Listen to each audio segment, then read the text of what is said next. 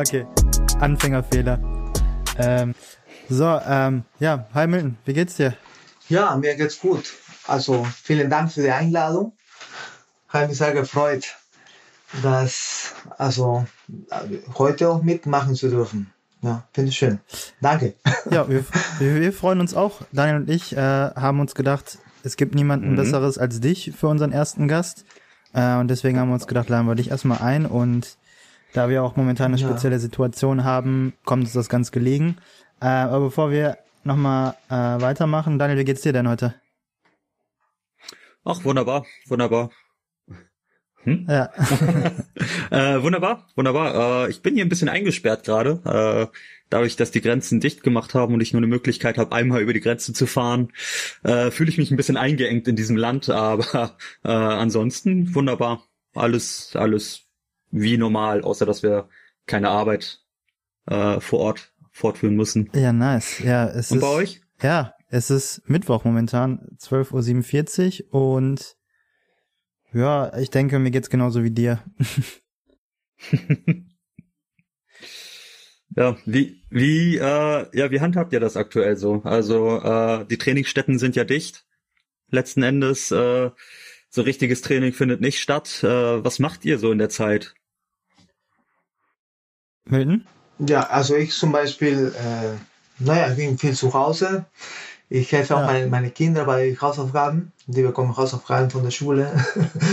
und Ach, jetzt, echt? Ja, ja. Oh. Die bekommen gerade und dann, also vormittags mache ich das mit denen und nachmittags gehen wir im Garten.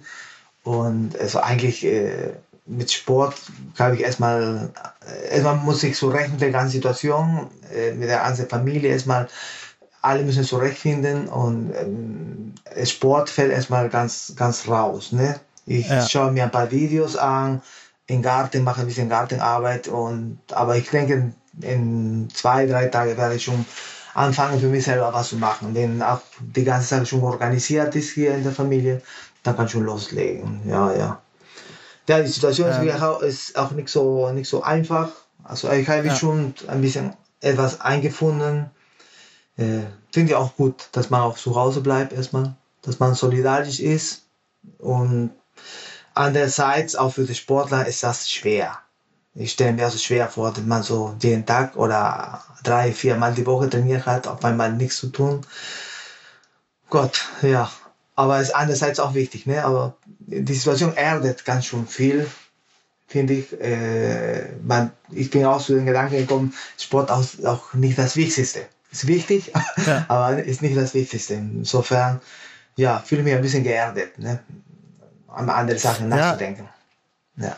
Mhm. Ja, ich habe auch gesehen auf deinem äh, in deiner Instagram Story, dass du viel im Garten machst. Äh, ist es dein eigener Garten oder? Es ist ein Schrebergarten. ah, ein Schrebergarten. ja, ja. Ja, ziemlich, ziemlich deutsch für einen Peruaner. Ja, ja, ich bin, ich bin sehr gut integriert. Ja, ich das, schon. das ist der höchste Punkt der Integration, wenn man als Peruaner so in Deutschland einen Garten hat, glaube ich. Dann macht man erstmal Schrebergarten. ja, ja, ist auch flüssig, ja. Ja, ja ähm, ich sehe das genauso wie du eigentlich. Ich sehe da jetzt auch nicht so viel Sinn dahinter, jetzt irgendwie noch zu versuchen, äh, zu trainieren. Dadurch, dass wir jetzt erstmal alle Städten geschlossen haben, bis auf unbestimmte Zeit. Ähm, ja, versuche ich auch erstmal nichts zu machen und mir einfach oder die Zeit einfach zu genießen. Mhm, ja. ähm, ähnlich wie du versuche ich auch irgendwie was im Alltag zu machen, also spazieren zu gehen, mich ja. irgendwie zu bewegen. Ja, ja. Ähm, ja aber Training, pff, da denke ich jetzt momentan erstmal noch nicht dran. Ähm, wer, du hast gesagt, du machst momentan Gartenarbeit, aber sagen wir mal jetzt so in drei, vier Wochen, hast du da irgendwie Handeln bei dir zu Hause? Machst du, fängst dann wieder an, was zu machen? Oder? Nein, ich habe nur machst, machst, eine ja. Äh, Kurzhantel oder vier Kurzhantel. Ich kann ja. bis 60 Kilo zusammen machen. Man kann ein bisschen Bizeps trainieren. Nein, ich werde irgendwie mir ein paar Aufgaben, irgendwelche Übungen ausdenken. Und ich hatte gedacht, mhm. für Beine werde ich ein bisschen Fahrrad machen. Äh, ja. Also draußen an die frische Luft. Und äh, eine Klimmzugstange habe ich auch. Ich stelle mir so irgendwie so einen Plan, das, so dass ich nicht ganz dick werde. Und ja, und für meine Sportler, äh, ich, ich habe mit dem mit allen kommuniziert. Äh, bis jetzt haben die eigentlich schon bei einem Fitnessstudio halt was gemacht, aber jetzt die ganzen Fitnessstudios sind zu. Gleichzeitig sind auch alle zu Hause und äh, mit dem werde, werde ich weiter nochmal reden und mich austauschen, äh, Hm. inwiefern sie auch, äh, inwiefern ich auch helfen kann. Ne? Vielleicht bei einer Pro. Programmgestaltung oder so, dass man nicht so ganz raus ist. Ne? Aus, aus der, aber immer noch, ich will betonen, dass das nicht das Wichtigste ist. Ne? Aber als Freizeitbeschäftigung, als Sportler, äh, gleich so nichts zu machen, finde ich auch nicht äh, optimal. Ne? Äh, das das habe ich jetzt vor. Das, Warum, warum denkst du, warum denkst du, dass es nicht optimal ist, nichts zu machen? Weil ich meine, wir sind ja alle momentan so alle auf dem gleichen Stand. Das heißt, keiner kann von uns trainieren. Der Wettkampf oder beziehungsweise das Wettkampfgeschehen ist erstmal auf Eis gelegt, auf, äh, in unbestimmte Zeit. Und meiner Meinung nach, ob du jetzt trainierst oder nicht, macht nicht mehr viel aus. ja. Und ich sehe das halt so, wenn's, wenn wir wieder trainieren können, dann ist es cool, dann kann ich wieder anfangen und ich denke, da werde ich jetzt, so, solange ich aktiv bin, werde ich da jetzt nicht viel an, an Leistung verlieren. Mhm, Und ich sehe da auch ja. nicht so viel Sinn da drin, jetzt irgendwelche anderen Übungen zu machen, weil, ja klar, ich kann halt ein bisschen Muskulatur erhalten, aber Mhm. es wird mir technisch oder spezifisch für die Bewegung nichts, nichts, nichts Mhm. Ja, bringen, glaube ja. ich. Ja klar, da hast du vollkommen recht. Äh, außerdem ohne Wettkämpfe äh, ist der Sportler, also äh, die Motivation ist erstmal da, da, da, da weg und mit Wettkämpfen wird man auch besser. Äh, man programmiert, also man macht so einen Trainingsplan, um einen, einen Wettkampf mitzumachen. Das macht insofern Genau. ganz wenig Sinn. Also ist alles so wie ein, äh, man könnte so einen Weg haben, äh, aber ohne ein Ziel. Deswegen denke ich mal, äh, aber was ich meine, ist eher so eine Freizeitbeschäftigung. Ne? Dass wenn, äh, Ah, Weil okay. einige, ich kenne auch von einige Sportler, die sind da lang, die haben so diese Routine, dass an jeden Tag Mhm. oder etwas machen. Und äh, Ja. ich denke auch meine, ich muss das nicht machen, aber ich fühle mich auch mitverantwortlich, äh, mich mit meinen Sportlern darüber zu, auszutauschen. Ne? Das, einfach, Ja, so- ja. Oder einfach fragen, wie geht's dir so, was machst du denn, wie verwaltest du denn, wie ist dein Alltag. Ne? Ich denke, das ist auch ein Teil von meiner Trainerrolle. Ne? Und Geil. wenn sie mir halt erzählen, was sie machen, dann finde ich, oh cool und so. Wenn eine mir sagt, nee, ich mache jetzt nichts, ich spiele Gitarre, finde ich auch okay. Vollkommen in Ordnung. Geistige Gesundheit. Ja. ja, Ja, ist wichtig. viel, würde ich auch vollkommen in Ordnung finden. Ja, ja, ja. Äh, ich hoffe nur sehr, dass dieses Chaos auch bald vorbei ist äh, und dass wieder auch die Normalität auch, auch kommt und, und auch besonders, dass die Sache auch nicht schlimmer wird. Ne? Ja, Das, ja. das ist meine Hoffnung. Ja. Daniel, äh, wie siehst du die ganze Jo. Lage? Du hast dich jetzt äh, relativ lange zurückgelegt. Äh, ich weiß, dass du nicht trainierst, aber ähm, was sagst du zu dem ganzen Thema Corona-Workout und äh, ich muss irgendwas machen, damit ich meine Leistung erhalten kann? Ähm, ganz ehrlich gesagt, also ich glaube, die geistige Gesundheit steht wirklich an erster Stelle. Das bedeutet, ähm, bevor man sich jetzt extrem, also es bringt nichts, sich extrem viel Stress zu machen und zu sagen, ich muss jetzt unbedingt trainieren, äh, nur des Trainierens willen. Ähm, besonders wenn du da keine keine Wettkämpfe oder kein Leistungssportler bist. Äh, wenn du jetzt ganz anderes Thema, wenn du Leistungssportler bist, gut, dann dann musst du dir Möglichkeiten suchen. Ähm, wenn es jetzt um uns geht, wenn du die Möglichkeit hast, irgendwo zu trainieren und zumindest dich irgendwie mit, mit Kniebeugen oder so stärker zu machen, ohne dass du halt äh, diesen ganzen sozialen Aspekt der, der Social Distancing äh, Geschichte ähm, hinten stehen lässt, dann mach es, dann, dann versuch nochmal stärker zu werden in der Zwischenzeit, super für dich. Wenn nicht, mach dich nicht verrückt. Also äh, du kannst tausend andere Sachen machen, wenn du möchtest. Es wäre halt trotzdem schön, wenn das ganze Thema äh, nach diesen vier verordneten Wochen durch wäre. Also sehr viel länger fände ich das tatsächlich äh, sehr schade. Ja, ja. Ja, mal schauen, wie das aussieht Ja. und wie wir in den nächsten ja, Tagen und Wochen weitermachen mit der Situation. Ich hoffe, dass die Hallen so früh wie möglich wieder offen haben, damit wir ganz normal weitermachen können. Aber wie es aussieht, wird das Ganze wahrscheinlich noch ein bisschen länger dauern. Ja, vor allem, wenn man sich das äh, italienische Muster so äh, anschaut, wie sehr die jetzt, die sind ja eine Woche voraus ungefähr. Ja, Und äh, die sind ja gerade wirklich in der, in der schwersten Phase letzten Endes. Ähm, ja, da muss man mal einfach äh, hoffen, dass unsere Maßnahmen, die wir versucht haben zu etablieren, auch einen positiven Effekt diesbezüglich noch weiter zeigen. ja, drücken wir auf jeden Fall mal die Daumen, dass alles gut geht und äh, wir die Sache gut überstehen. Ja. Jo. Milton, ähm, vielleicht nochmal zu deinem Hintergrund. Wir haben, wir haben ganz vergessen zu sagen, woher du kommst für die Hörer, die dich gar nicht kennen. Äh, vielleicht nochmal ganz kurz, wo kommst du her? Äh, in welchem Verein bist du? Ja, also ich Genau. bin hier in Rostock. Ich wohne in Rostock seit 20 Jahren und ich bin im Verein TSV Grü- Grün-Weiß äh, seit etwa 10 Jahren ungefähr. Und äh, ja, und davor habe ich in Peru Gewichtheben gemacht. Also ich bin gebürtige Peruaner Ja. und ich habe in Peru mit Gewichtheben so angefangen und äh, dann habe ich hier äh, studiert. Ich bin Lehrer vom Beruf äh, Ach cool. für Spanisch und Philosophie. Arbeite ich schon Mhm. in der Schule. Ne? Das ist mein Hobby. Nein, mein Hobby ist eigentlich Ge Gewichtheben, aber manchmal verwechsel ich beide Sachen. äh, und äh, ja, bin hier, äh, wie gesagt, im Verein seit, seit zehn Jahren und als Sportler bin habe ich auch ein paar Wettkämpfe gemacht bei den Masters. Und äh, jetzt bin ich hauptsächlich Trainer. Also ich konzentriere mich also der Verein nach vorne zu bringen, nicht alleine mit zusammen die anderen beiden Jungs, die auch Trainer sind, versuchen wir Ja. den Verein äh, größer zu machen. Hm? Cool. Ja, Mhm. ja. Das ist äh, Spanisch und Philosophie. Also, äh, was ist das für eine Schule? Ist es Sekundär 1 oder 2? äh, eins, und- ja, eins und zwei ist eine Gesamtschule. Das ist Ja. die, die Werkstattschule, da arbeite ich schon seit 2002. Ach, Und krass. äh, ja, ich unterrichte Schule von der fünften Klasse bis äh, 12. Ja. Und da schaue ich immer einen Blick, suche ich mir auch ein paar Krafttalente. Bis jetzt äh, habe ich ein paar entdeckt, äh, aber viele habe ich gesagt, nee, Gewichtheben ist nicht so, mach lieber Fu- Fußball oder Basketball oder Ja. irgendwie was anderes. Konnte ich auch nichts überzeugen. Und das ist eher eher so mein, mein, mein Thema. Also äh, ich ver- versuche so Krafttalente oder Ja. Jungs die oder Mädchen, die besondere Bedingungen haben. Und da wäre die Arbeit für uns Trainer viel einfacher.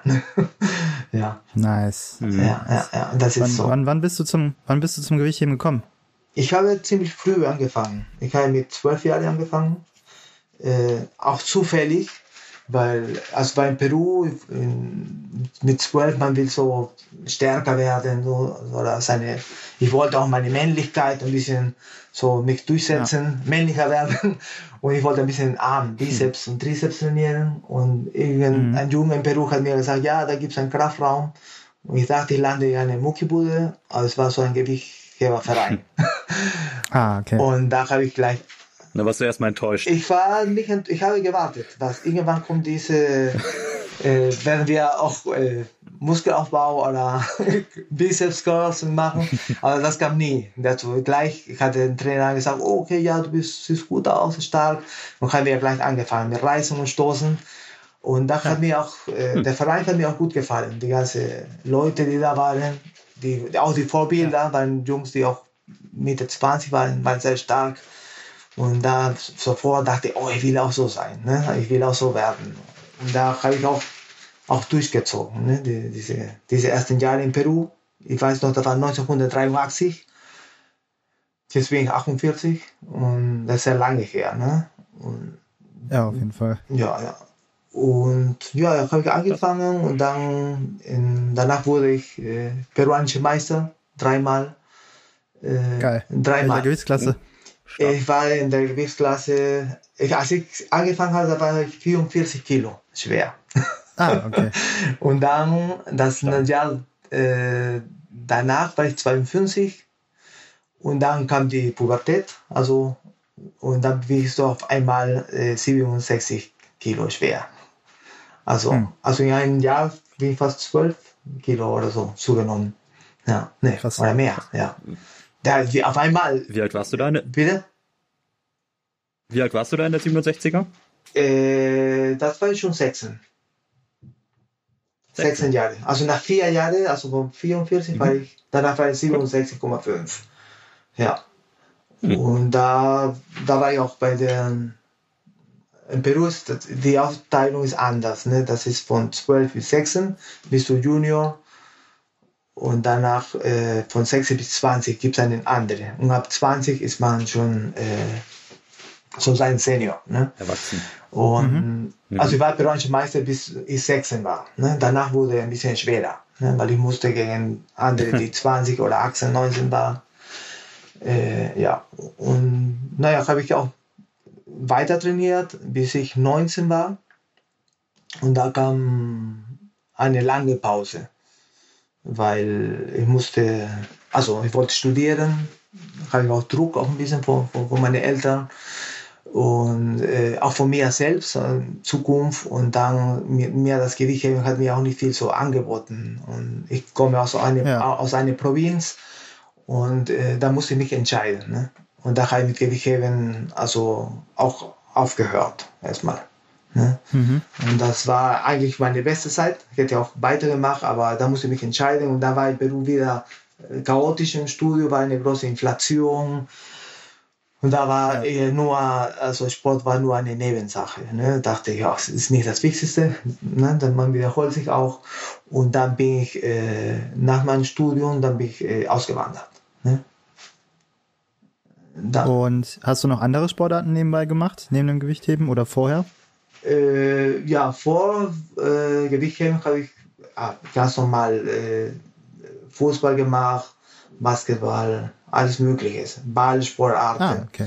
Ja, eher Ballsportarten. Ne? Und als ich mit zwölf angefangen habe, dann habe ich erstmal dreimal die Woche trainiert und nach einem Jahr jeden Tag. Also fünfmal die Woche Krass. mit Ach, krass. 13, 14, ja, ja. Und äh, da gab es auch keine Grenzen. Also wir haben von Anfang an schon äh, Maximum getestet. Ja. Ah, ja, ja, das war so. Und ich glaube, das ist immer noch so. Dass, äh, ich weiß nur, nach einem Jahr habe ich schon 60 Kilo gestoßen. Ne? Mit, mit, mit, mit, ich 12 oder so. Ui. Ja, ja, das war, ich habe noch Bilder und so alles. Und, und die Technik war nicht so schlecht, aber der, mein Trainer hat auch gesehen, ne, wenn die Ausführung mehr oder weniger korrekt ist, auch mehr, mehr Gewichte äh, Ja. drauf. Und dann, da habe ich auch so Jahr über Jahr durchgezogen. Ne? Und ich denke, das ist, ich war 2017 auch da. In, habe mir auch viele Trainingsstätten angeschaut in Peru und dass wir bei den U14 auch so trainiert, ne? Wird die Technik vermittelt, aber viel, äh,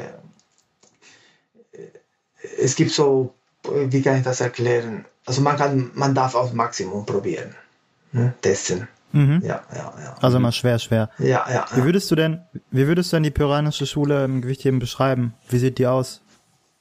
Äh, also ich kann sich auch weiterentwickeln. Es gibt damals, also als ich äh, selber trainiert habe, das waren äh, die äh, sehr geprägt von, von die kubanische Schule. Und die kubanische Schule ist sehr auch geprägt auch von der Sowjetunion. Ne? Damals in der 80er, das ist noch äh, äh, Kalten Krieg, also vor der Wende alles. Und die waren auch sehr geprägt und da war auch die, auch die Methode, die, die haben die Trainingspläne von, wie heißt der, Mendejew? Ja. Ja, von Mendejew und Mendejew. waren auch so eher, auch die Pläne, in Lima gab es auch einen russischen Trainer und der hat auch, auch programmiert für alle. Und also man hat so ziemlich so old school auch trainiert. Das, das Technikbild war auch sehr wie in der 70er, 80er, auch sehr alt. Äh, man hat angefangen mit Reisen und dann mit den Stoßen, also die Technikvermittlung war auch so erster Zug bis zum Knie, immer 8 cm vor der Stange und dann richtige Streckung und ganz schnell unter der Handel. Das waren immer so die Kommandos, ne? ganz, ganz, ganz einfach konzipiert, aber so haben wir alle, alle gehoben. Ne?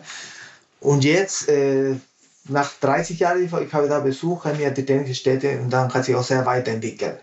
Ne? Da, da gibt es auch, äh, ist immer noch äh, sehr geprägt von Kuba und Kolumbien in Peru, äh, die, die Schule, aber eine rein peruanische Schule, nochmal zu deiner Frage, gibt es eigentlich nicht, würde ich sagen. Ne?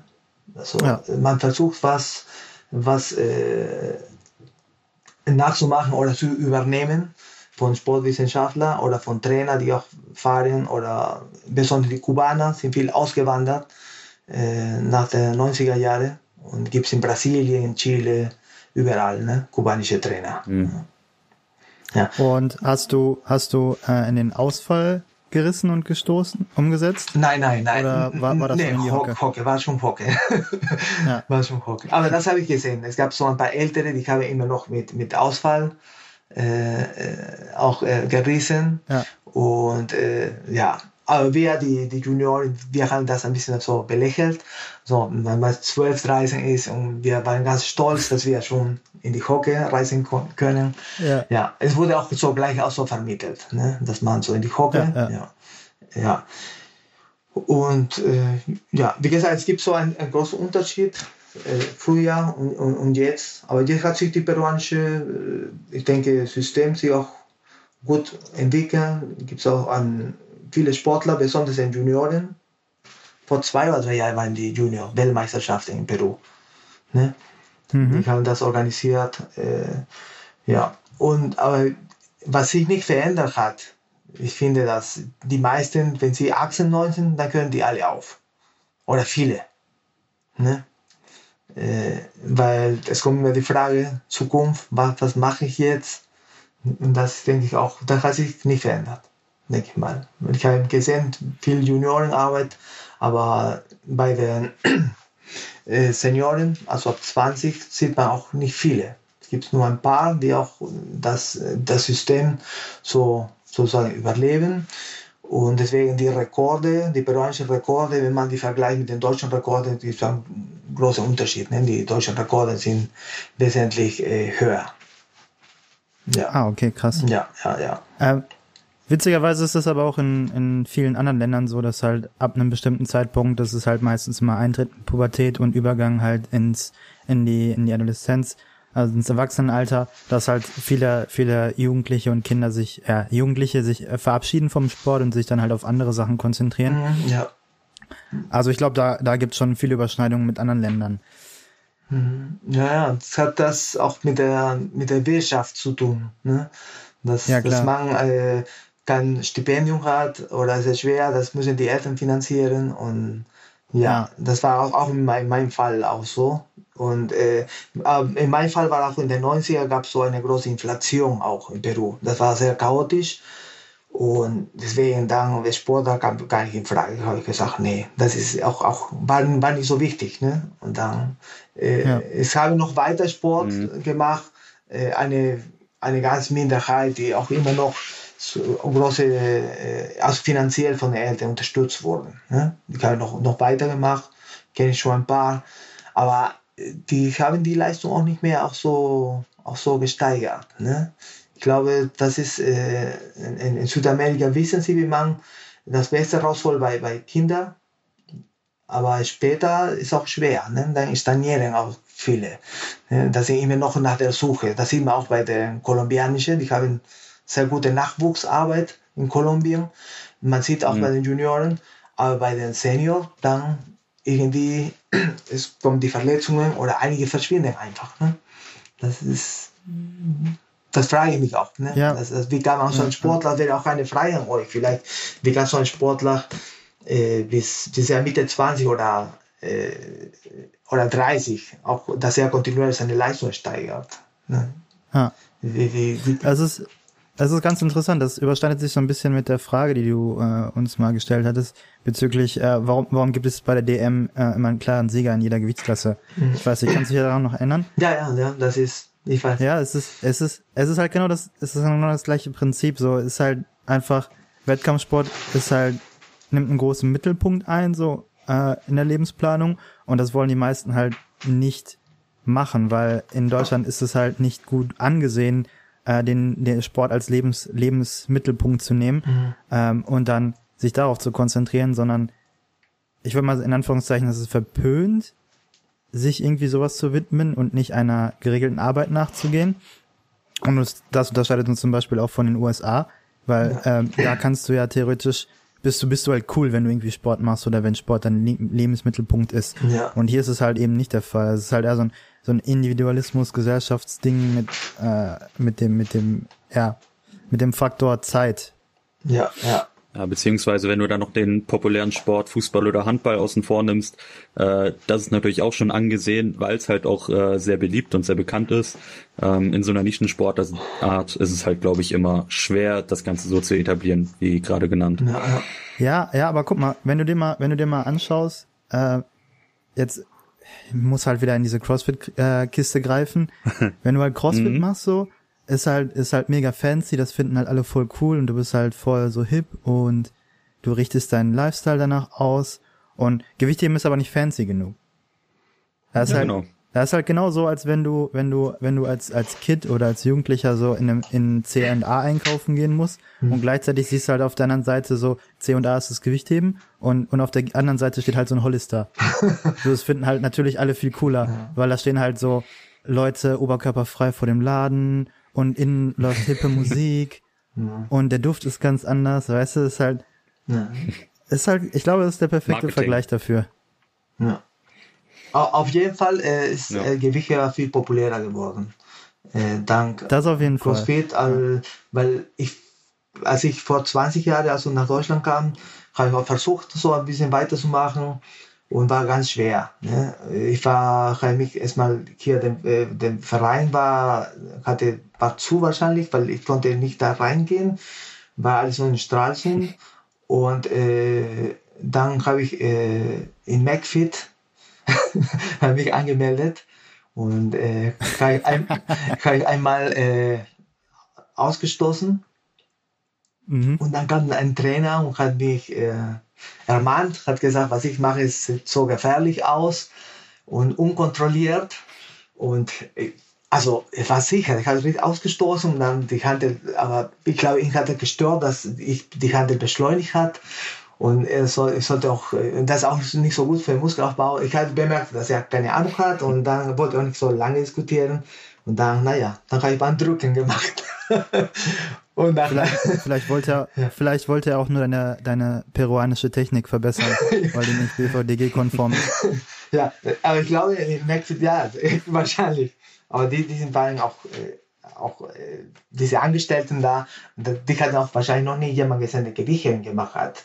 Ne? Und mittlerweile, jetzt, man geht in so ein Fitnessstudio in irgendeine, und man findet schon eine Langhantel, eine 20 Kilo Langhantel. Ne? Vor 20 Jahren oder vor 15 Jahren war das nicht möglich. Weil nur 10 Kilo Hantel und diese harte, ne, die man sich, äh, wo, wo man sich die, die Handgelenke kaputt machen kann. ja, ja. ja, und da, damit habe ich ein bisschen ausgestoßen hier. Aber siehst mal so, du kannst im McFit endlich mal deine Bizeps Curls machen. Das war genau das. genau, das war, das war so. Da habe ich tatsächlich auch ein bisschen mit einem Kumpel, auch äh, der Boxer war, habe ich ein bisschen zusammen trainiert. Aber er war interessiert. Ich habe das Standumsetzen beigebracht, weil er wollte auch explosiver werden und ein Trainer hat ihm das empfohlen. Und mit dem habe ich auch so Standumsetzen gemacht.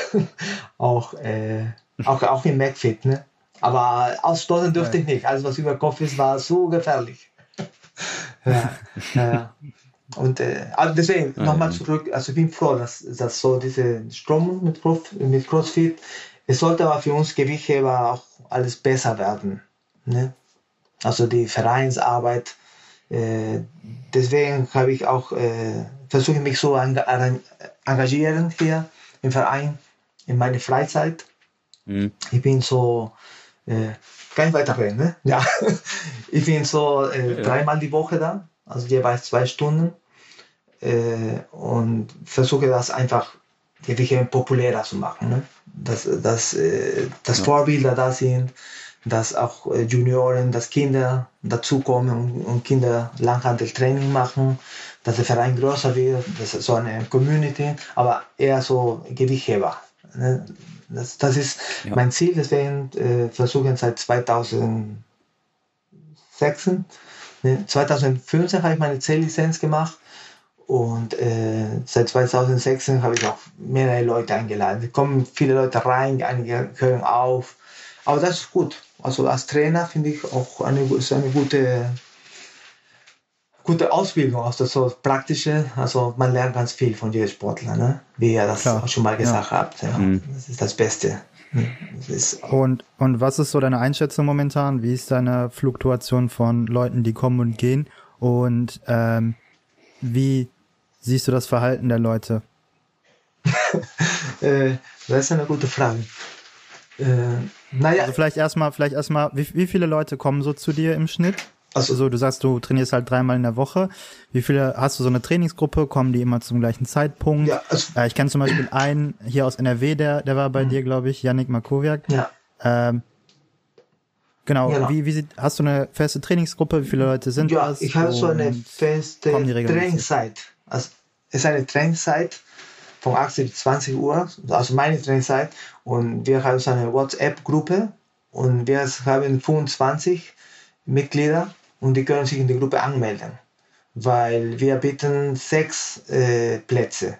Ne? Also zwischen mhm. 18 und 20 Uhr können sechs Leute trainieren. Sorry, 18 und 19.30 Uhr. Und zwischen 19.30 Uhr und 20 Uhr andere sechs Leute. Also die melden sich auch, kommen, machen ein Training und äh, ja, und danach dann gehen. Wir haben 25, ja. etwa 25 Mitglieder. Davon kommen regelmäßig vielleicht 15 Ne? Äh, und. Ja, aber ist ja trotzdem schon gut.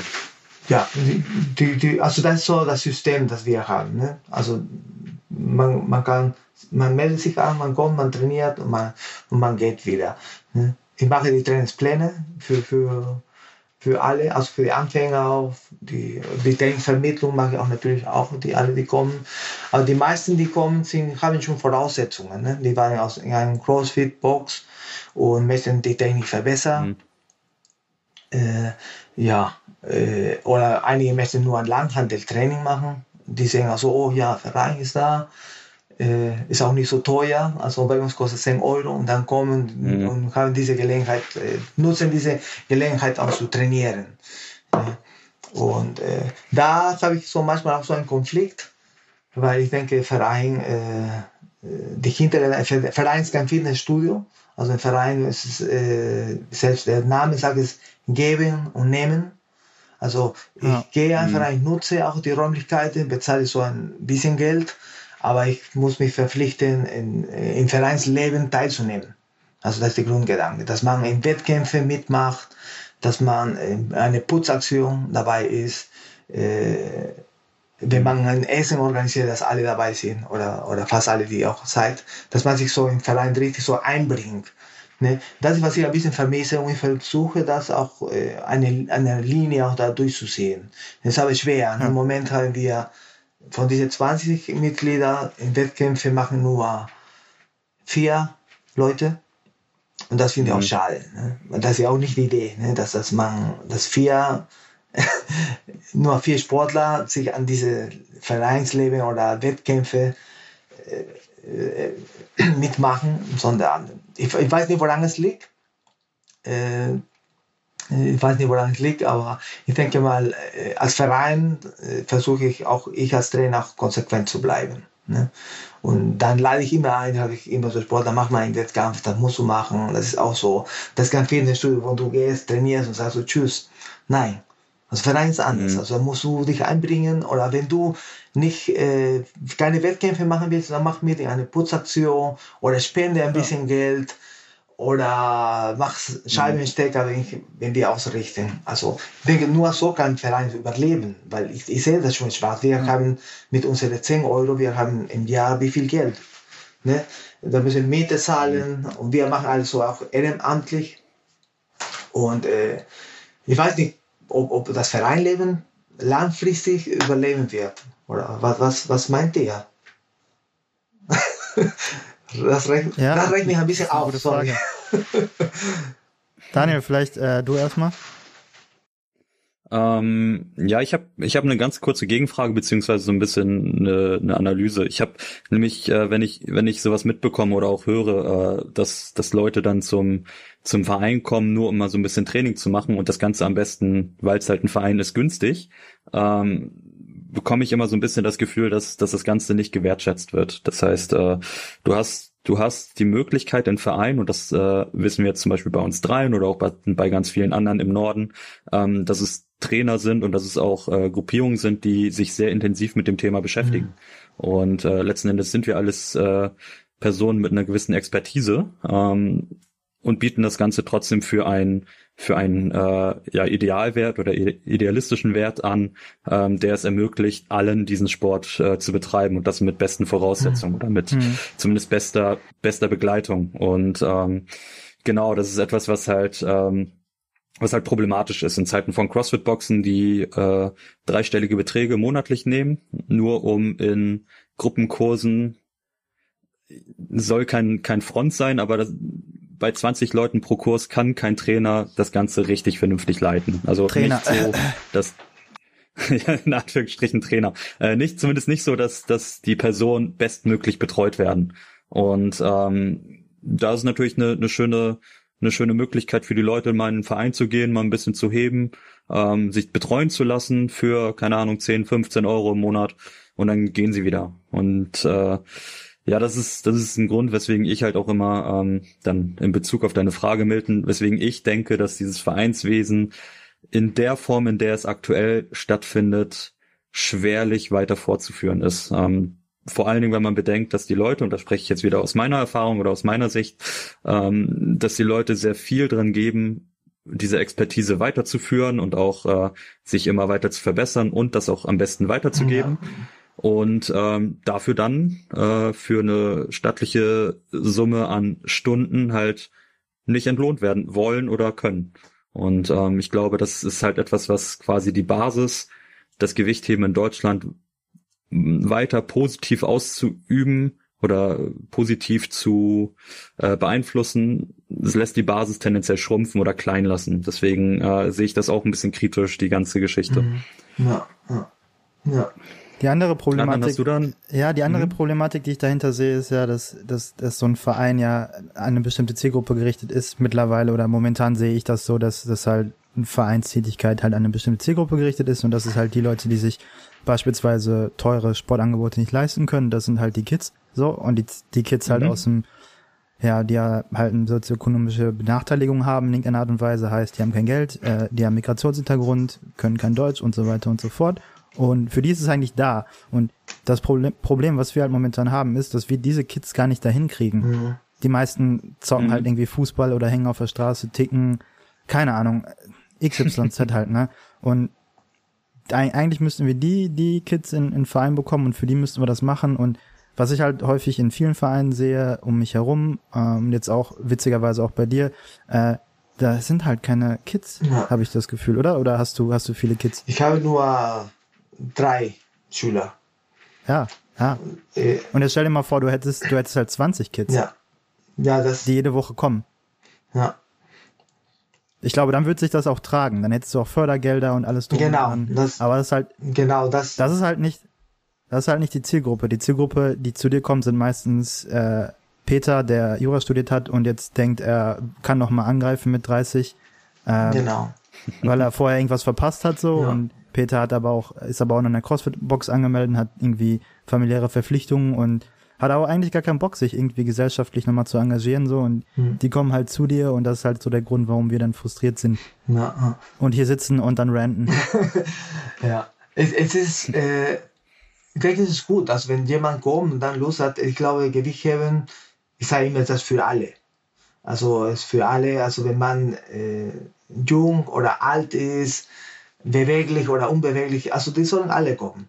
Ne, jeder sollte mit, mit seinen Möglichkeiten weiter. Ne? Aber ge ge genauso sollte man auch, äh, auch das Sehen im Verein eine Rolle suchen. Ne? Und, und so, wenn ich sehe, dass ein Sportler äh, auch das Zeug hat, für Wettkämpfe zu machen. denke mal, sollte der auch so für, für den Verein zu engagieren oder irgendwie. Also ich denke, die sind alle vernünftig. Also ich bin froh, also ich bin nicht frustriert mit, mit der ganzen, das sollte man nicht äh, falsch verstanden werden. Ich sind Wünsche, die ich habe, ne, dass, dass, dass auch das Leben, es fängt auch an. Ich denke, vor zwei Jahren war es nicht so vor zwei Jahren, äh, äh, der Verein hatte nur ganz, äh, ganz wenig Mitglieder und die waren alle über 70. Also das war so eine, genau, eine Generation, die schon da ein bisschen da trainiert hat, so ganz alte Gewichtheber. Und äh, ich war da. Ne? Deswegen habe ich auch so in der Gruppe auch nicht so gepasst. Und ich habe mich auch gekümmert, dass, äh, dass Leute kommen, ich bin extra vor zwei Jahren in, der, in einer Crossfit-Box und weil ich wusste, dass Leute da Gewichtheben machen, habe ich die Jungs angesprochen. Ich sage, da hast du Lust mit, äh, mitzutrainieren. Ich habe die alle geholt. Ne? Und die waren wie ein Gewicht. Krass. Ich, ja, ich war wie ein Gewichtheberraum und da habe ich die trainiert und dann ich angefangen. Und so habe ich meine erste, erste Mannschaft auch, auch gemacht. Ne? Das war eine gute, Mhm. eine gute Chemie. Also mit dieser ersten Gruppe, ne? also mit, mit Alex, Sven, alle, die in der deutschen Meisterschaften waren, da bin ich auch so sehr. Aber was danach gekommen ist, das sind, äh, die brauchen vielleicht ein bisschen Zeit, dass sie, dass sie diese Jungs und diese Mädels sich ein bisschen trauen und sagen, okay, ich kann das auch. Ich muss auch nicht perfekt heben, um an einem Wettkampf in der Landesliga mitzumachen. Ne? Das ist auch dieser Anspruch muss ein bisschen, äh, äh, ein bisschen wägen. Die sehen, okay, was, was gebe ich dem Verein? Ne? das ist vielleicht für den Verein wichtig, wenn ich da einspringe. Für die Landesliga, dann gibt es Vereinsleben, es ist, für den Vereinsleben ist es auch, auch besser. Und ich denke, wenn diese Geber da, diese, diese Gruppe da ist, dann kommen auch die Kinder, weil ich denke ein bisschen an meine Kindheit, wenn ich in einen Verein gehe und sehe keine Leute, die Wettkämpfe machen, dann habe ich keine Vorbilder. Ne? Und dann denke ich, okay, ja, hier passiert nichts. Ne? Aber wenn ich in einen Verein gehe und dann sehe ich, äh, wie der Alex trainiert oder deswegen, und also das sind Jungs bei mir trainieren, denke ich, okay, oh geil. Oder wenn ein Mädchen kommt, die 14 oder 15 ist und sehe ein anderes Mädchen, die Mitte 20 ist und sagt, oh, die ist, die ist gut, so will ich auch werden. Ja? Und das, das ist gerade, was im Verein ein bisschen fehlt, dieses Leben, dass, dass man das Vereinleben. Also es hat alles angefangen. Ne? Ich, ich, ich bin nicht so fatalistisch jetzt, aber ich denke, dass das so, wir arbeiten daran, dass das besser wird. Ja. Hast du momentan das Gefühl, dass es, dass deine Arbeit nicht richtig gewertschätzt wird, das was du machst? Also ich höre da so ein bisschen, ja, Trauer und äh, Groll raus. Äh, doch, äh, äh, nein, mit halb halb. Ich mache es sehr gerne. Ich mache es sehr gerne. Äh, und auch wenn, wenn, wenn, wenn äh, immer die, die, die gleiche sind, die Wettkämpfe machen, dann ist es okay. Ich mache es auch sehr gerne. Ja. Und äh, es, ich finde nur, es könnte auch besser werden. Ja? Ja. Und äh, man muss auch Geduld haben. Das ist auch eine Arbeit, die, die auch viel Geduld braucht. Ne? Ich denke, auch wenn eine Gruppe kommt, zum Beispiel Kinder, die 14 sind, oder deine Jungs, Daniel, äh, wenn die weitermachen in 10 Mhm. Jahren, wirst du erst davon profitieren. Ne? Dass die, aber es ist eine lange Zeit. Fall. Die sind erst 14, wenn die 24, 25, dann wird man sagen, okay, dann habe ich schon was. Das, dann werden sie so ein anderes Level erreichen. Ne? Und äh, Das stimmt. Das, das ist, was ich mir auch wünsche. Ne? Das auch, aber es ist auch schwer. Ne? Ist auch schwer. Ich bin selber in der Schule und ich spreche auch viele Kinder und Mädchen an, also Jungs, Mädchen, sagen, okay, du kannst so viel Gewicht. Also äh, Mädchen sind sofort beleidigt. Ne? Also wenn ein Mädchen, die 13 Jahre ist, sagt, oh, du bist gut, du hast gute Voraussetzungen für Gewicht heben. Die denken, oh, was? die nehmen das als, als Beleidigung. Das ist doch keine, keine Beleidigung. Da muss ich auch mich erklären, ne, wie das ist. Und das ist auch wieder äh, diese Mythen, ne? die, die, die, die gibt es so über das Gewichtheben. Dieser schlechte Ruf, das Gewichtheben hat, das schlägt auch ein bisschen ab ne? bei den Kindern und Jugendlichen. Das sind immer noch aktuell. Die gleichen Mythen, die vor äh, 30 Jahren waren, dass man nicht wächst oder dass man einen schlechten Körper hat. Äh, Ja. ja. Das geht auch immer über die Eltern. Äh, ich kenne das noch von, von vielen meiner jüngeren Sportler, die dann irgendwann einfach nicht mehr gekommen sind äh, und meinten dann so, ja, ich darf nicht mehr, meine Mama sagt, ich wachs dann dadurch nicht mehr. Ich so, oh Gott, toll. Was soll ich da jetzt sagen? Ich kann, ich kann denen das natürlich einmal äh, einmal äh, durcharbeiten, durchkauen lassen, aber ich weiß genau, dass die Eltern da trotzdem nicht drauf hören werden. Ja. Ja, das ist auch sehr, sehr, sehr Das schade, halt- ja. Ja, ja. Ja, aber das, da kannst du nichts machen. Dann lass die Kinder lieber Fußball spielen. Ja, wo viele, viele, viel mehr Risikofaktoren Ja. dabei sind, äh, dass Außen, Außenwiderstände, dass sie sich verletzen können im Gewichtheben, das, sagen halt die Ja. Eltern immer, das, das sieht gefährlich Ja. aus. das spielt auch eine Rolle, die, die Charakter der Kinder. Ne? Also ich glaube, wenn ein Kind, ja, äh, der 14, 15 ist und sich richtig in Gewichtheben verliebt hat und sagt, das ist meine Leidenschaft, der könnte sich, äh, mhm. kann, kann, die Eltern über, überreden oder sich durchsetzen. Ne? Mhm. Genauso wie sie mhm. sich durchsetzen für ein iPhone ne, oder sowas, können sich auch, wenn Papa kommt mir ein iPhone, könnte auch sein Papa, äh, ich will Gewichtheben-Training machen. ja, das spielt auch ja, eine stimmt. Rolle. Ne? Das, ja, denke denk ich auch. Das ja. stimmt. Und sag mal, hast du, ähm, du, du hast ja gesagt, dass du relativ viel alleine machst. Hast du dann Leute, die dich unterstützen? Also bei mir ist es zum Beispiel so, dass ich mittlerweile jetzt zwei Jungs habe, die auch eine Trainerlizenz gemacht haben und die mich halt beim Training, wenn ich mal da bin, dann ersetzen, wenn die ganzen Leute bei ja. uns in der Halle sind. Und ähm, hast du auch sowas? Hast du Übungsleiter, ja. Schrägstrich Trainer? Ja, ja, ja. Also wir sind zu dritt.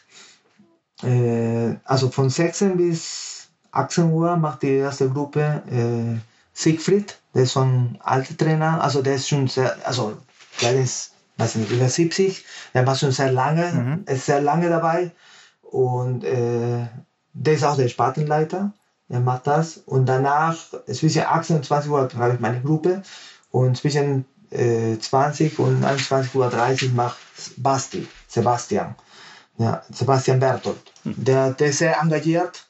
Er hat auch ganz viel übernommen, weil ich habe eine, letztes Jahr habe ich auch gesagt, ich habe auch keine Kapazitäten mehr. Ne? Ich habe gesagt, ne, ja. weil in meiner Seite, und er hat gesagt, ja, ich übernehme die Verantwortung. Hat gerade seinen Trainerschein gemacht, sein C-Schein ist dabei, den zu machen, aber er macht schon Übungsleiter und er macht das sehr gut. Ne, und das, das ist, eine, ist eine große Hilfe. Er macht auch diese ganze äh, Geschichte in, in, Instagram, Facebook, hat übernommen. Cool. Also ich bin froh, das ist ein, ja. Basti so ist ein richtiger Gewinn. Ne? Und dann es ist gerade so, denke mal, wir haben also ein Trainer, der über 70 ist, dann ich, also Mitte 40 und Basti Mitte 20. Ne? Das ist auch, äh, ich, man muss sich auch kümmern um, um, um Trainer, Generation ne, machen, weil irgendwann man kann, äh, man hat nicht die gleiche Sprache, ne, die, was die Kinder sprechen oder dieses Verständnis, das, das man hat. Ne. Und irgendwann, weiß nicht, in den 20 Jahren, ich fühle mich noch jung, äh, ich kenne auch die, die, durch meine Arbeit, durch die Schule, kenne auch die Sprache oder die weiß wie ungefähr ungefähr wie, wie die Kinder, äh, was, was für den wichtig ist ne, im, im Moment und kann mich ein bisschen anpassen. Aber ich denke, in 10, 20 Jahren, dann brauchen wir jemanden, der auch das auch fortsetzt. Dann brauchen wir jemanden jung ist. Ja. Ne? Und ja, mhm. ja, und das sollte auch, denke ich mal, ist, ist gesund für alle Vereine, das zu machen, dass man sich kümmert, Junge den auszubilden und dass sie auch äh, sich auch selbst äh, entfalten. Das finde ich auch. Ne? Ich finde auch lustig, das ist auch sehr, das mhm. Gewicht hier in Deutschland Ne? Das ist auch, auch ein Kritikpunkt, das ich auch habe. Ne? Das auch, auch in Wettkämpfen habe ich auch neulich auch mit Daniel erzählt, ne? dass auch, äh, werden auch manchmal manche Sportler oder Schüler oft so ein bisschen beschimpft oder bloßgestellt, was sie einfach so nicht gemacht haben. Mhm. Das finde ich auch nicht, nicht, nicht okay. Ne? Deswegen sage auch alle Kinder, ich sage auch alle, die das hören, ihr sollt euch, wehrt, wehrt euch. sagt der hm. Trainer, wenn ich, wenn ich einen ja. Fehlversuch habe, vielleicht bin ich allein schuld. Vielleicht hast du auch dein Programm nicht richtig gemacht. ja. Aber das ist ja, das ist ja ein Problem. Du bist ja, du bist ja äh, aufgrund deiner Arbeitstätigkeit bist ja pädagogisch äh, relativ gut dabei und äh, aufgrund dessen, dass das ganze Trainertum hier im Vereinswesen halt auf Ehrenamt basiert, ja. ähm, kannst du halt leider nicht davon ausgehen, dass jeder Trainer äh, diese pädagogischen Fähigkeiten mit sich nimmt. Das ist halt äh, das ist halt etwas, was dem Ganzen auch äh, leider zugrunde liegt. Ja. Und ja, so, solche Sachen wie Sportler bloßstellen, gerade beim Wettkampf. Also man kann ja kritisieren, das kann man ja gerne irgendwie im, im äh, Auge-zu-Auge-Gespräch genau. machen, genau. dass man irgendeinen Kritikpunkt ja. hat. Aber ja. ich habe das, ich habe es irgendwann mal so gehört: äh, lobe, lobe jemanden mit Publikum und kritisiere jemanden im 1 zu 1 Gespräch. Richtig, ja. Das, das, dass, dass man, Passt. dass man einen positiven Effekt hat ja. und nicht, äh, ja.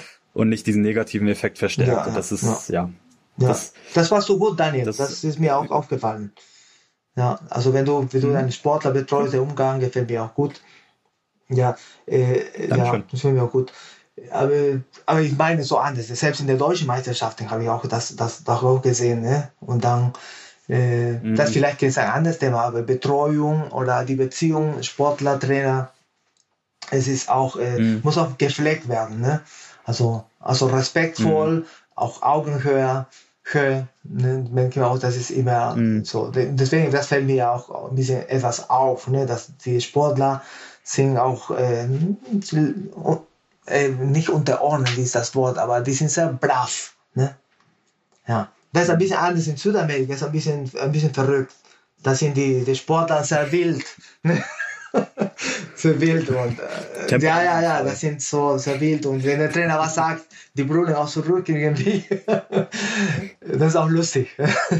ja, das ist auch lustig. Ja, ja, das ist auch so. Auch, das ist halt ja.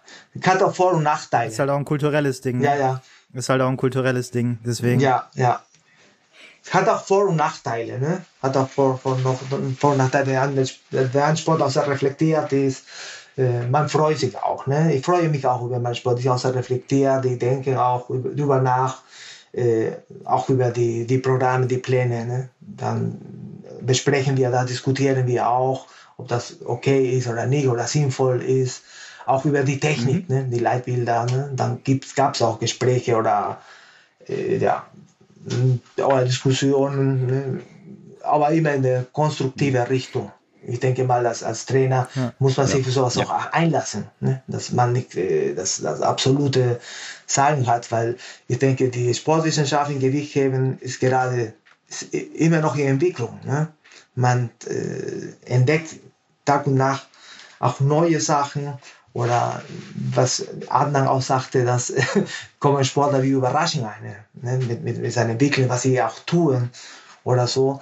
Und äh, das ist für uns als, als Trainer, äh, es ist auch jede Einheit, man lernt auch viel. Ne? Deswegen, ich würde sagen, ich bin überhaupt nicht frustriert. Also das gibt mir auch viel Kraft. Also das Training, egal wer das macht, ob, ob, ob der also 50 ist oder 14, das gibt mir auch, auch, auch Kraft und äh, ich freue mich natürlich über, über jede Mitglieder. Natürlich habe ich eine ideale Vorstellung, das ist meine Vorstellung, dass auch ein Verein sollte auch so funktionieren. Ne? Aber das ist, ist meine Vorstellung, ne? wie, wie das, wie das, äh, wie das will ungefähr. Ja. Ja. Äh, finde, das stimmt auch mit meiner Ansicht überein. Und äh, ich wollte auch noch mal kurz was aufgreifen, noch mal zu der zu der Diskussion mit dem, äh, ja, mit dem, mit dem, mit dem, dass die Sportler nichts sagen sollen und Daniel, der dann halt äh, das Argument aufgegriffen hat, dass es halt, dass halt viele Trainer keine keine pädagogische Grundausbildung haben mhm. und äh, würde halt gerne ganz gerne nochmal den, den, den Begriff Trainer äh, nochmal reinwerfen und darüber nochmal diskutieren. Ähm, ich finde, die Bezeichnung Trainer oder Trainerin ist halt wenig, also ist ein bisschen inflationär, äh, habe ich manchmal das Gefühl und habe auch Probleme mit dem Begriff, weil er halt manchen Leuten halt viel zu schnell über die Lippen gleitet. Mhm. Ähm, für, für mich bedeutet halt Trainer oder Trainerin zu sein, halt nicht nur Übungen anzusagen, wie das halt meistens der Fall ist, also dass du irgendwie äh, Vermittlung von, von Übungen und dementsprechend ein Übungsleiter oder Übungsleiterin bist, sondern dass du halt auch eine Vermittlung oder eine Pflicht zur Vermittlung von, von anderen Inhalten hast, ähm, und zwar Bereichen im und um den Sport. Und das würde ich sagen, unterscheidet so Trainer oder Trainerin von, von dem Übungsleiter oder der Übungsleiterin, dass du halt einfach auch dem, dem, dem, ja, dem Sportler oder der Sportlerin befähigen muss, halt selbst mündig zu sein. Ja. Und selbstständig zu handeln und selbstständig zu denken. Ja, ja. Und äh, du musst ihn halt nicht nur im Bereich Sport weiterbringen, sondern halt auch sozial. Und äh, dementsprechend habe ich immer so ein Problem damit, jeden oder jede Trainer oder Trainerin zu nennen. Mhm. Ja. Ähm, und und was, denkt was denkt ihr halt darüber? Was, was muss für euch ein Trainer oder eine Trainerin mitbringen, damit man sie auch wirklich Trainer oder Trainerin nennen kann? Fang an, Milton. Ja, also ich, ja, eigentlich was, was, was du gesagt hast. Also der, äh, ich denke, ein, ein Trainer muss auch diese Erfahrung, diese Fähigkeiten haben, also Situationen gut einzuschätzen. Äh, aber im Vordergrund ist das Sportliche, glaube ich. Also wenn ein Sportler kommt, äh, muss trainiert werden. Ne? Ich glaube, das ist, äh, das ist immer so im Vordergrund. Man hat Spaß, man kann auch Seiten für, für erzählen, äh, Seiten für also zusammen essen oder zu Handy lesen etc. Aber ich denke, dass, dass als ein Trainer äh, hat auch äh, ja, ich, Vorbildfunktion, ich glaube, das ist der Begriff zu, zu groß. Es ist ja so ein Begleiter. Ne?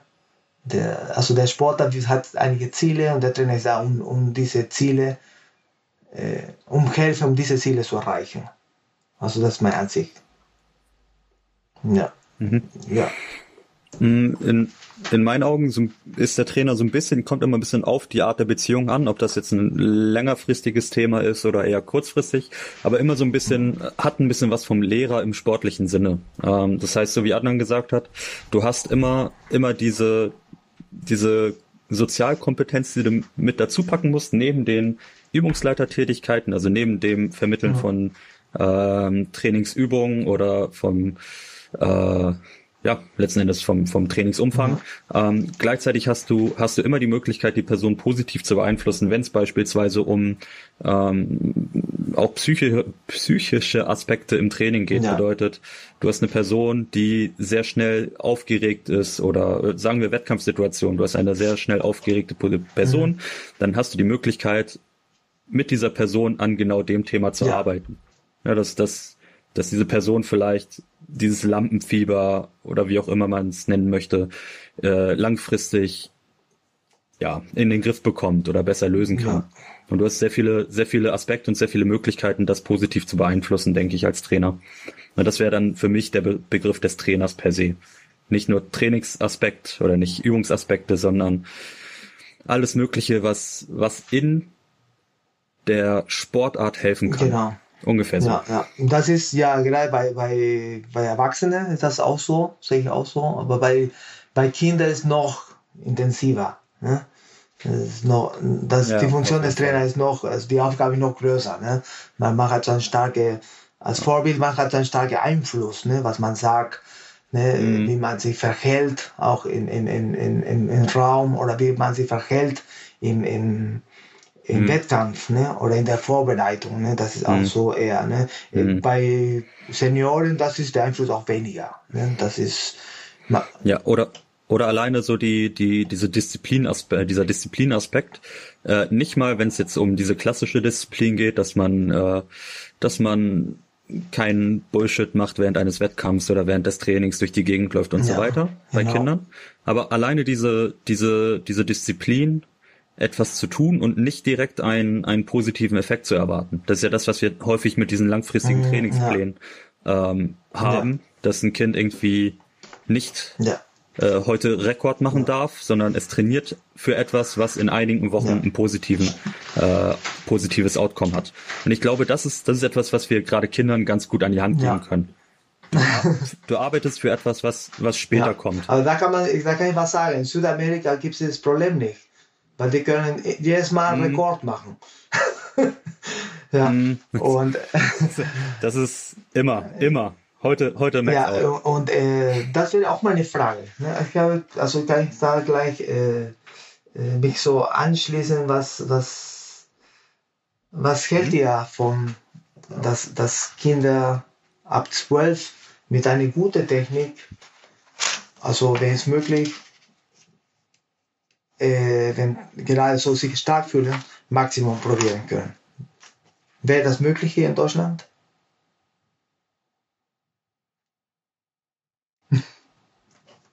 Daniel?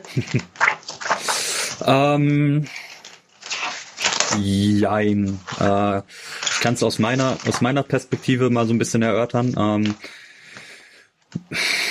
also Maximalversuche äh, in dem jungen Alter gerade wenn nicht besonders trainiert, ähm, sind sind zum einen problematisch, zum anderen hilfreich. Ähm, eher problematisch gesehen, dass die, äh, dass ein Kind etwas mit einer Hantel tut, also gerade wenn es extrem schlecht mhm. ist, äh, dass ein Kind etwas mit einer Hantel tut, ohne genau zu wissen, was mhm. passiert. Äh, muss man nicht drum herum reden. Man hat, man hat ein Gewicht in der Hand, das kann auf den Kopf fallen und so weiter ja. und so fort oder sehr un, sehr ungünstig bewegt werden. Ja. Ähm, das ist etwas, was man auf jeden Fall nicht nicht forcieren sollte, ja. finde ich. Mhm. Ähm, dann, dann ist es so, Kinder funktionieren häufig über, ich will besser werden. Das heißt, äh, wo man es vielleicht in taktischen Aspekten mit integrieren kann, wenn du sicher bist, dass die Person es äh, eine gewisse taktische Finesse hat, dass man weiß, oder technische Finesse hat, dass man weiß, dass da äh, sehr, sehr wahrscheinlich nichts passiert, mhm. kann man das hier und da mal einsprießen lassen. Einfach aus Spaß ja. sozusagen.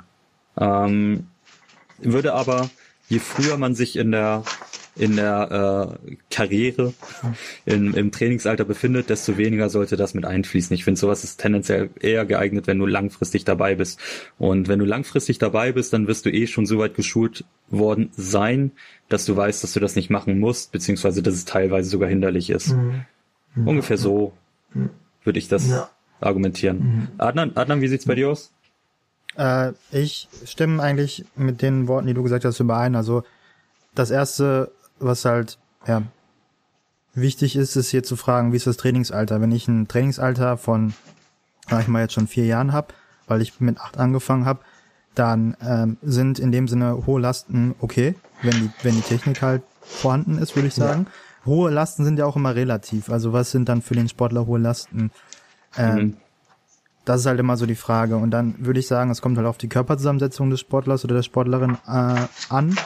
Das heißt, kann auch sein, dass du jemanden hast, der vier Jahre trainiert und vorher hat der, keine Ahnung, äh, vier Jahre Touren gemacht. Der, sagen wir mal, fängt mit vier Jahren an mit Touren, so Idealfall, äh, macht dann bis acht Jahre Touren, geht dann über ins Gewichtheben und mit zwölf ist er äh, krasse Maschine. So. Dann äh, würde ich sagen, gut, dann steigern wir die Intensität ein bisschen höher, als, als du es normalerweise machen würdest in dem Alter. Und damit wäre ich auch vollkommen, würde ich halt vollkommen mit einstimmen einfach. Ja. Ähm, und dann kommt es halt auch nochmal auf die Planung des Trainers oder der Trainerin an. Es ist halt, klar, es ist halt sinnlos, irgendwie jede Woche eine neue Bestleistung aufzustellen. Mhm. Aber wenn es halt gut integriert ist in den Plan mit äh, gut durchdachten Sachen mhm. so, dann go for it. Mhm. Ich, ich habe das, das ja. die Frage gestellt, weil, äh, also ich finde das vollkommen in Ordnung, was, was ihr auch sagt, aber es gibt so einen Aspekt, dass äh, während der Pubertät äh, also meine Erfahrung, ne, was ich auch gesehen habe, in, in, Peru damals in meiner Gruppe, wir waren so von Woche zu Woche stärker. Also man hat auch bemerkt, alle Jungs, die, die gerade in der Pubertät waren, die auch so Stimmbruch hatten oder ein bisschen Haare bekommen hatten, mhm. Die waren stärker. Einfach, nicht, es ging auch nicht viel von Training ab. Einige waren eine Woche nicht bei Training und haben versucht, mal in Kniebeuge also 10, 20 Prozent mehr stärker als sonst. Ne? Und, äh, mhm. und andere, die auch noch nicht in der Pubertät waren, die haben auch Maximum probiert, aber die haben stagniert. Ne? Die waren bei 30 Kilo Stoßen äh, ein halbes Jahr und als die Pubertät eingetreten ist, dann hatten wieder hatten so richtig Kraft und konnten also diese, diese Leistung nachholen. Deswegen auch, also mhm. ich bin, ich teile nicht ganz diese Meinung, aber in, in Südamerika trainiert man so, dass äh, sozusagen, dass die, die Pubertät oder die, ich weiß nicht, ob fachlich korrekt ist, aber die, die Testosteronschube, was die, die Kinder, die regeln auch die Leistung. Ne? Wenn, wenn das Kind sich mhm. gerade stark fühlt, das ist gerade die Zeit, dass sie auch richtig Kraft gewinnen. Ja? Und äh, deswegen hat man diese Vorteil, äh, man sieht auch in einigen Ländern, USA sind auch einige, ich folge auch einige Jungs, die auch ziemlich früh angefangen haben, die sind auch sehr, äh, mhm. die haben viel äh, Vorlauf, ne? Die sind schon mit, mit 20, mhm. haben schon, oder mit 18, haben schon sehr äh, eine Leistung, die unter die 10 oder 20 Besten in der, also weltweit sind. Und das mhm. erreicht man nur, wenn man früh damit anfängt. Sonst kann man auch schwer mithalten oder?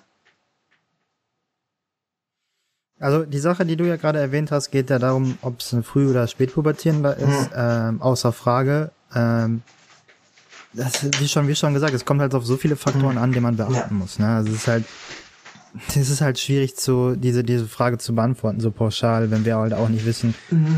Also ich glaube, das muss man halt abhängig von dem, von dem, von dem Teilnehmer oder der Teilnehmerin halt machen, ja. die zu dir kommt oder von dem Kind. Ja.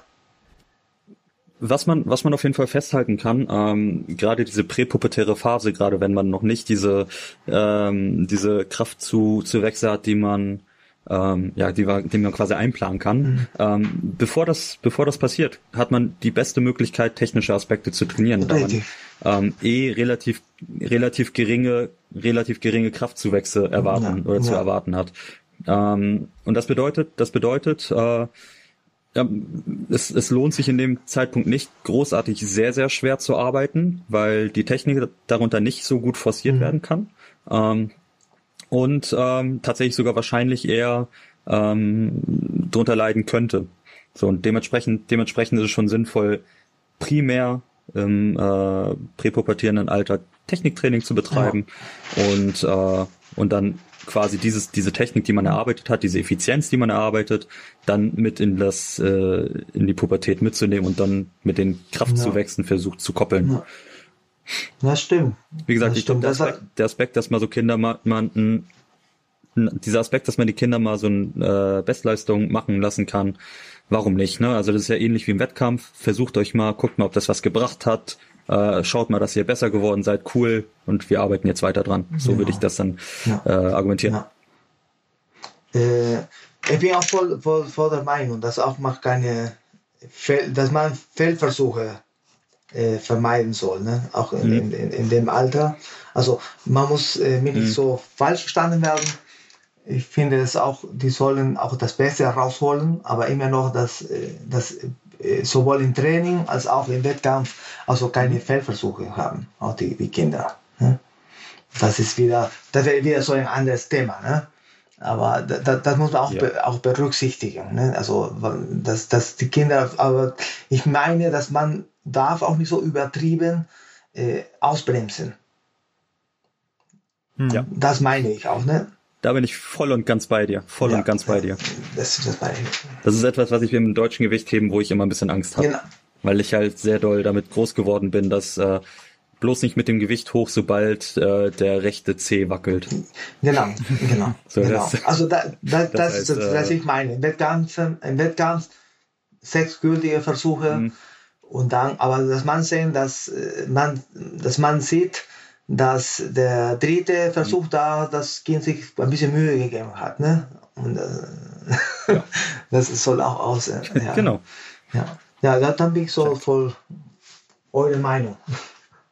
Gut, Leute, ähm, ich muss bald los. Ähm, wir haben noch ein paar kleine Fragen an ja. dich, Milton, ähm, die wir dich stellen wollten. Vielleicht ein paar kurze Antworten. Ja. Sag mal, hast du eine, hast du eine Lieblingsübung im Gewichtheben? Ja, meine Lieblingsübung ist Ausstoßen. Ausstoßen. Nice. mein Mann. Wie kommt ja. das?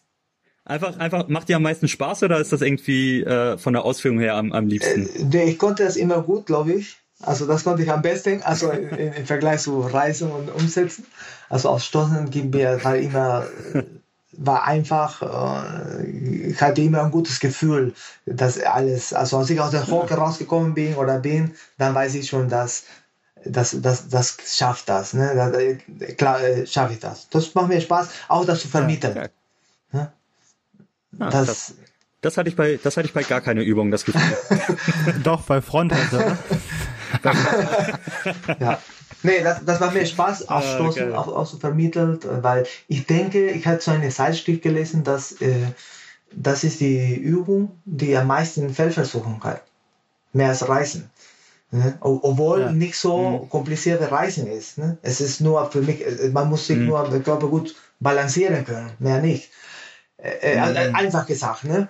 Äh, die Elastizität ja. nutzen und dann raus. Aber das ist na, ist ein bisschen umfangreicher. Ne? Erklärt, wie man es vermittelt, welche Schritte. Äh, ich, ich sage so einfach, soll doch nicht so schwer sein. Ne? Ja.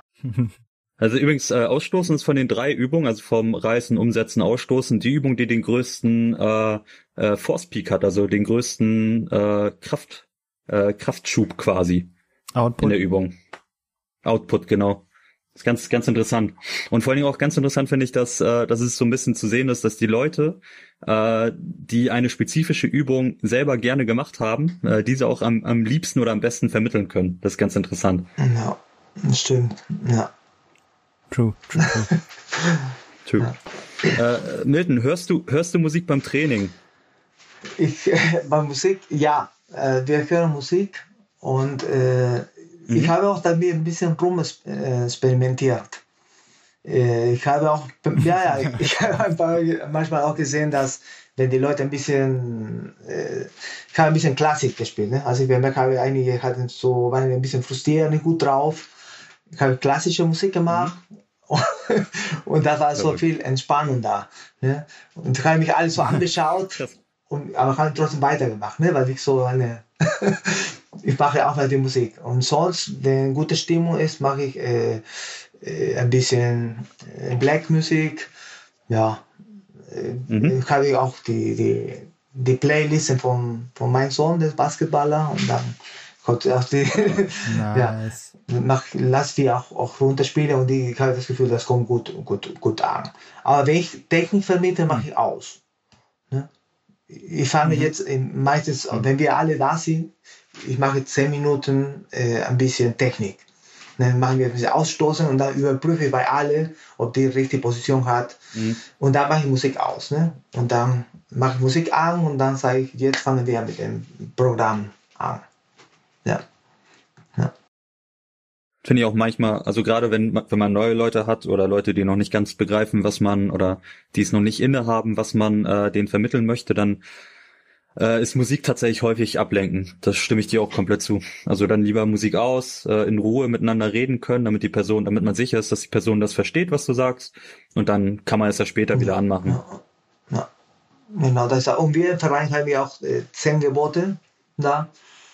Äh, da steht alles, ne? Befolge Ansage des Trainers. Also äh, man muss die Hand am Ende putzen, äh, nicht, so viel, nicht so viel Magnesia nehmen, etc. und sich verabschieden am Ende. ja, ja. Ja. ja. Das, das haben wir auch im Verein eingeführt. Ja, perfekt. Muss auch sein. Gut, und dann zum Abschluss, Milton. Hast du noch irgendwelche Worte an die Zuhörer? Irgendwas, was du unbedingt mal loswerden wolltest? Ähm,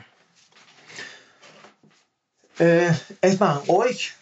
Also, mach weiter so. Mhm. Es ist eine coole Idee, dass so ein Podcast gibt, also zum Thema Gewichtheben. Ihr macht das also richtig gut. Ich hatte die Idee, also äh, ich mhm. wollte sowas auch machen.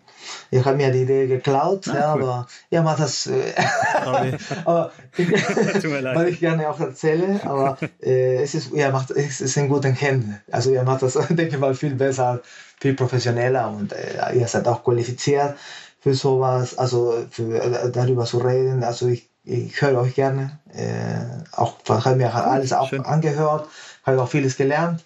Und ja, und nice. ja, cool. danke auch für die Einladung. Gerne wieder und wir sehen uns im Wettkampf. Ne? Ja, also loswerden nicht, also mach weiter so und versuch mal das Gewicht heben populärer wird. Lade eure Freunde ein, wenn ihr so in der Familie ein, ein Neffe oder sieht, dass man denkt, oh, der ist stark, hat Krafttraining, bring den mit zum Probetraining. Äh, wir brauchen besonders auch junge Leute, äh, dass, dass sie auch äh, diesen äh, Sport weiterlebt. Ja, das, das wäre so mein Appell. Ne? Bekannte Freunde, alle, alles noch Gewicht machen. ja, wunderbar. Alles rein. Cool. Gut. Sehr Großen schön. Dank, Milton. Gerne, gerne, gerne wieder. Besten Dank an dich. Ähm, die Leute können dir folgen auf Instagram, richtig? Ja. Uh, at Coach Milton Prado. Ähm, den Namen packen wir mal unten in die in die Show Notes rein. Infobox. Und äh, ansonsten Abmoderation für heute. Ähm, ja, Leute, danke, dass ihr zugehört habt. Äh, folgt uns auf Instagram, wie gerade schon gesagt, at Coach Milton Prado, at ad-kkl, wenn ihr Adnan folgen wollt, at Daniel Detlaff. Ähm, werdet unser Patreon. Wir haben wieder zwei nee, drei neue Patreons äh, bekommen. Äh, dafür erstmal riesen Dank an Jule, Nadine und Lino. Ähm, wenn ihr unser yes. Patreon werden möchtet, äh, www.patreon.com slash randommaxout. Ab nur einem Dollar pro Monat könnt ihr uns unterstützen, geilen Content weiterzubringen, mehr Content zu bringen und mehr Gäste einzuladen, wie den guten Coach Milton Prado. Ähm, und ansonsten kauft unsere Weightlifting Haushandel äh, Code Random Max Out. Wir bedanken uns bei euch. Bis zum nächsten Mal. Yes. Tschö. Tschö. Tschüss. Milton, danke schön, Mann. Ja, danke auch.